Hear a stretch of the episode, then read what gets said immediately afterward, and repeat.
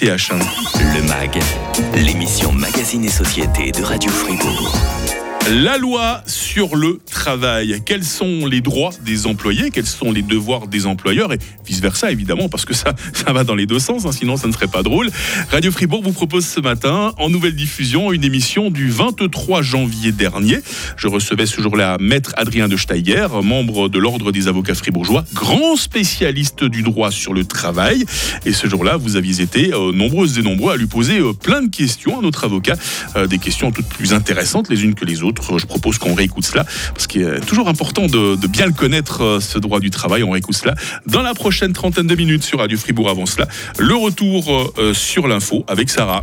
Le grand matin. Avec Mike. Point 20. Le MAG, l'émission Magazine et Société de Radio Fribourg. Les employeurs ont des droits, mais aussi des devoirs envers leurs employés et vice-versa. Tout ceci est régi euh, par un ensemble de textes de loi. On appelle ça la loi sur le travail. Il y a aussi le code des obligations.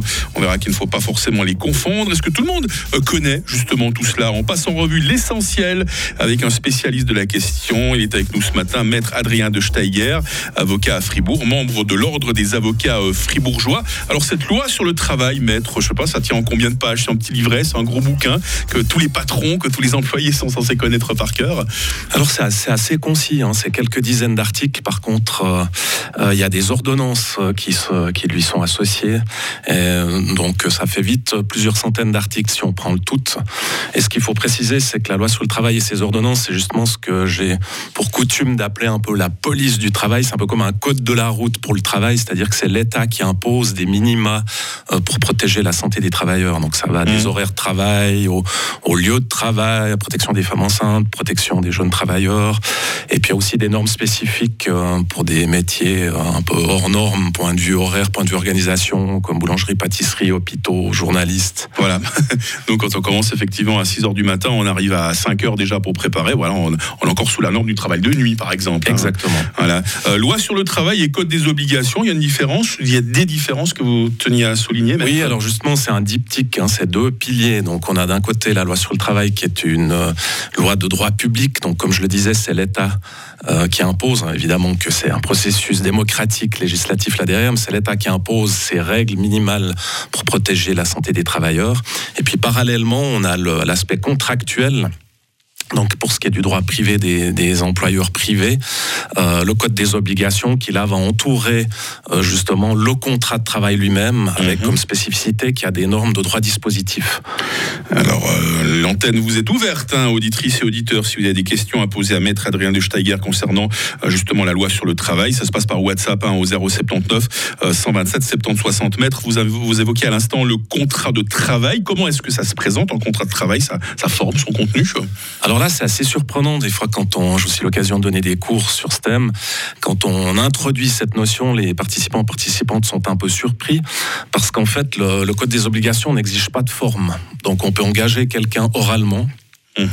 Et euh, bon, c'est déconseillé de le faire du fait que ça, ça laisse trop de choses incertaines. Donc, il est, il est conseillé de, de faire figurer, je dirais, certaines normes essentielles, comme évidemment le salaire, les vacances, le- la durée de la semaine de travail, notamment. Ouais. Et ça, c'est régi justement par euh, euh, plusieurs lois. On, on ne peut pas payer, on ne peut pas donner ce qu'on veut à son employé. Il y a des barèmes quand même, par exemple. hein. Alors là, étonnamment, pas tellement. Alors, il y, a, il y a une certaine confusion entre les employeurs publics. Donc, euh, si je prends quelqu'un qui travaille à l'État de Fribourg, euh, aura- se verra appliquer la loi sur le personnel qui, elle, a des normes, a, a des plans salariaux, enfin, c'est un- pas tout à fait ça, des grilles salariales, pardon. Et euh, c'est pas le cas dans le privé. Dans le privé, il y a quelques cantons, comme sauf erreur Neuchâtel, qui ont un salaire minimal, global, mais c'est pas le cas sur Fribourg. Mhm. Et euh, il y a aussi des conventions collectives euh, qui peuvent prévoir des salaires minimaux, mais euh, ça ne couvre de loin pas tous les employés.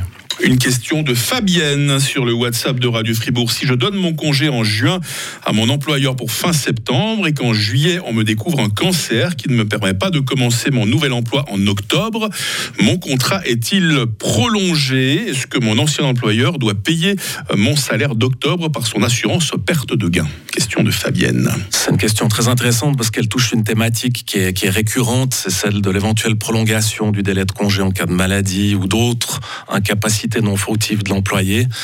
Ce qui est particulier dans le cas de la question de cette auditrice, c'est que c'est elle-même qui a donné son congé. Et le fameux article 336C du Code des obligations qui protège justement les employés contre le licenciement s'ils devaient être en incapacité non fautive de travailler ne s'applique pas dans le cas où c'est l'employé qui donne le congé. Hmm. Donc là, évidemment, ce qu'il y a de délicat dans, ce, dans le cas qui nous est présenté, c'est que au moment où elle a donné son congé, cette personne, eh bien, euh, elle ne savait pas qu'elle aurait la, qu'elle devrait affronter sa maladie. Et là, il y a toujours possibilité d'essayer de négocier avec l'employeur, mais à quelque part, l'employeur, s'il a décidé de tourner la page, il est tout à fait habilité à, à faire appliquer la fin du contrat. À la fin du délai de congé. Fêtage aussi est avec nous, j'espère que je prononce bien votre nom. Euh, après dix ans de travail loyal, être licencié pour cause d'absentéisme, euh, moins de... Je suis un peu la peine avec la formulation de cette question, je la reprends. Hein. Euh, être licencié après dix ans de, de, travail pour cause d'absentéisme. J'ai été souvent malade après plusieurs investigations, on m'a diagnostiqué une maladie génétique et ensuite j'ai été enceinte euh, toujours euh, avec un certificat médical à chaque fois. Ouais, c'est donc une auditrice qui nous écrit euh, ce message et qui apparemment, voilà, on l'a accusé d'absentéisme, alors que dans son cas, d'après ce que cette personne nous dit sur son WhatsApp, tout était toujours motivé par des certificats médicaux. Alors est-ce qu'on on n'est pas face à ce qu'on appelle un licenciement abusif là, maître? Alors c'est intéressant, c'est c'est comme si les auditeurs s'étaient donné le mot pour avoir une cohérence dans la suite des questions, parce qu'on mhm. on est dans la suite de ce qui s'est dit juste avant. Et puis en effet, comme vous venez de le, de le dire vous-même, la thématique du congé abusif. Donc euh, une femme enceinte, y compris les 16 semaines qui suivent l'accouchement, est protégée contre le licenciement. Donc là, on bloque la possibilité donnée à l'employeur de la licencier. Et puis après, euh, c'est une évidence que quand elle est au-delà de cette période de protection, il y a le droit de la licencier. Par contre, il faut faire attention que ce soit pas en lien avec sa maternité, auquel cas ça devient mm-hmm. abusif du point de vue de la loi sur l'égalité. Que faire quand un employeur ne veille pas à la sécurité de ses employés sur leur lieu de travail? Question à laquelle maître Adrien de Steiger va répondre dans les prochaines minutes dans le MAG sur Radio Fribourg, un MAG en nouvelle diffusion euh, ce matin. On évoque la loi sur le travail.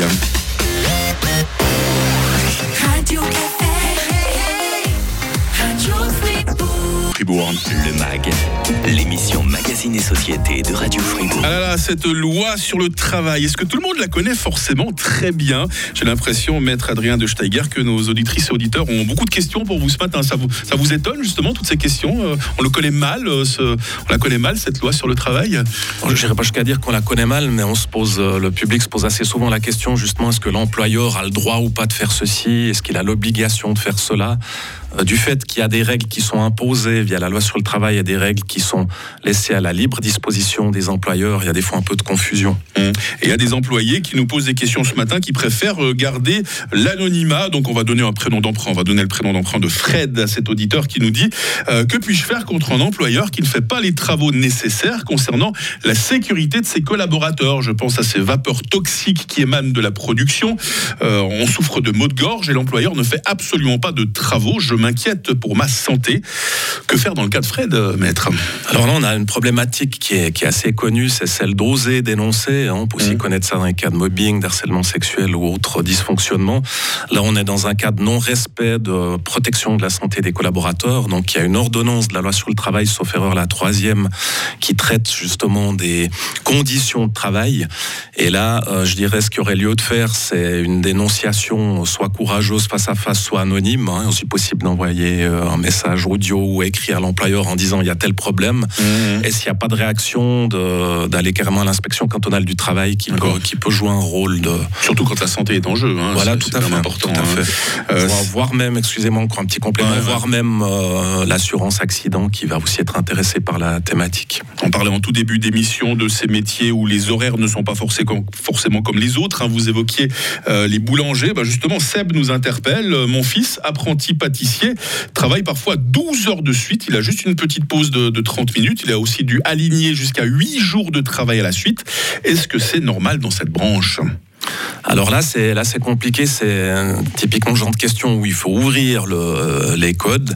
En, en l'occurrence, là, il y a l'ordonnance 2 de la loi sur le travail qui va permettre certains allègements des normes de base d'aménagement du temps de travail. Et euh, c'est notamment du point de vue des autorisations de travailler la nuit, le, dimanche. Euh, donc de donner une réponse précise comme ça à la volée, c'est assez difficile, mais mmh. ça, ça a l'air assez limite. Donc là, ce qui est intéressant, c'est de faire le, point avec l'employeur et s'il ne réagit pas, de, de regarder aussi avec euh, euh, l'aspect apprenti, parce que là, il y a aussi le cumul de la protection du fait que cette personne est apprentie. Mm. Euh, mais il y a peut-être lieu d'approfondir en effet la question. maître, le travail, ce sont aussi, heureusement, les vacances. Qu'est-ce qu'il y a d'important à savoir au niveau des, des, vacances, leur durée, leur, leur attribution? Alors, c'est une thématique que j'aime bien développer, parce que déjà, ce qui est de surprenant, c'est que les vacances sont réglées dans le code des obligations et non pas dans la loi sur le mm-hmm. travail. Donc, dans, dans un environnement où il y a plus de liberté, mais c'est ce qu'on appelle une norme semi-impérative, c'est-à-dire que le, législateur fixe un minimum légal, en l'occurrence 4 semaines pour tout un chacun et 5 semaines pour les personnes de moins de 20 ans. Et ce que j'aime bien souligner aussi, c'est que c'est l'employeur, la loi dit, l'employeur accorde aux travailleurs, donc il est de la responsabilité de l'employeur qu'elle soit prise. Très souvent dans l'opinion publique, on, on, incrimine, entre guillemets, même si le terme est un peu fort, des employés qui ne veulent pas prendre leurs vacances. C'est pas de leur responsabilité. C'est l'employeur qui accorde des vacances et qui a aussi le dernier mot pour dire quand elles sont fixées. Très bien, on va prendre encore une dernière question d'auditeur, d'auditrice. En l'occurrence, là aussi, c'est quelqu'un qui préfère garder l'anonymat. On va l'appeler Émilie, euh, cette auditrice. Émilie nous demande euh, Bonjour, si je suis enceinte et que je souhaite quitter mon emploi après mon congé maternité, comment est-ce que je dois procéder? Est-ce que je dois attendre la fin de mon délai de protection de 16 semaines pour donner mon congé?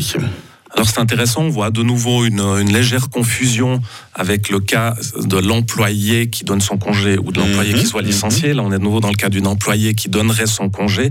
Donc elle, a, elle, elle a la liberté de partir quand elle veut.